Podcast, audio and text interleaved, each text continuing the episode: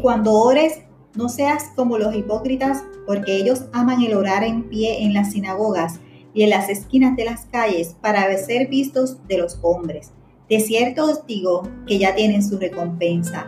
Mas tú cuando ores, entra en tu aposento y cerrada la puerta, ora a tu Padre que está en secreto, y tu Padre que ve en lo secreto te recompensará en público.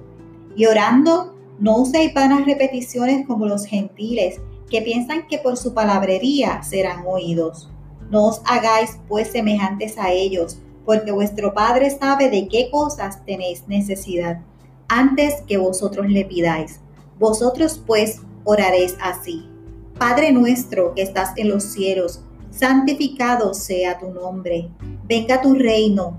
Hágase tu voluntad como en el cielo, así también en la tierra.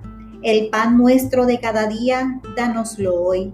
Y perdónanos nuestras deudas, como también nosotros perdonamos a nuestros deudores.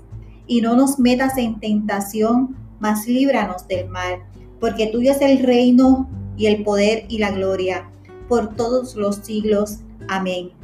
Porque si perdonáis a los hombres sus ofensas, os perdonará también a vosotros vuestro Padre Celestial. Mas si no perdonáis a los hombres sus ofensas, tampoco vuestro Padre os perdonará vuestras ofensas. Mateo capítulo 6 versículos 5 al 15.